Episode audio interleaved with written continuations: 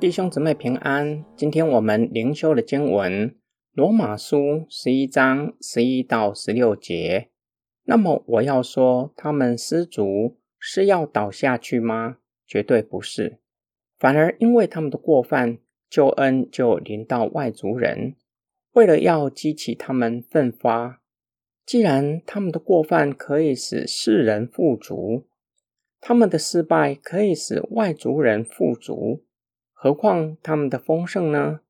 我现在对你们外族人说话，因为我是外族人的使徒，所以尊重我的职分。这样也许可以激起我骨肉之亲奋发，使他们中间有一些人得救。如果他们被舍弃，世人就可以与神复合，他们蒙接纳。不就等于从死人中复活吗？如果首先线上的生面是圣的，整团面也是圣的；如果树根是圣的，树枝也是圣的。保罗劝勉外邦背景的基督徒，以色列人背逆神，不要因此轻看他们。他们虽然失脚，因此就全然跌倒了吗？不要以为他们无可救药，已经被上帝弃绝。保罗提醒他们，以色列人的过犯，指他们将耶稣交给比拉多，将他钉在十字架上。虽然不是所有的犹太人都这样，但是更多的犹太人拒绝使徒所传的福音，使徒便转向外邦人传福音。这正是保罗所说的：因着以色列人的过犯，让救恩引导外邦人。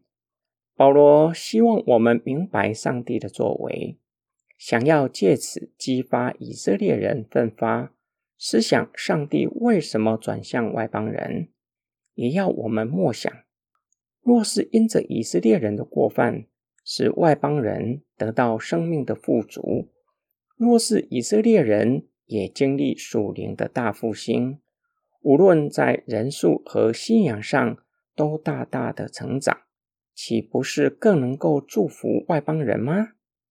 假如外邦人因着以色列人看起来暂时被弃绝，叫外邦人与神和好，被上帝接纳成为神的儿女；若是以色列人重新被接纳，就像死而复生一样。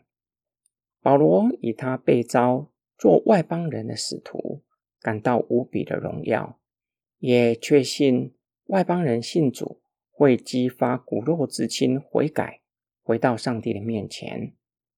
保罗确信上帝并没有全然的弃绝以色列人，他用两个比喻：生面和树根是圣的，发起来的面和树也是圣的。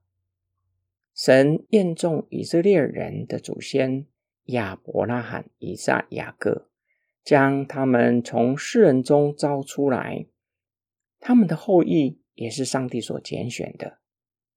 终有一天，他们会回转归向神。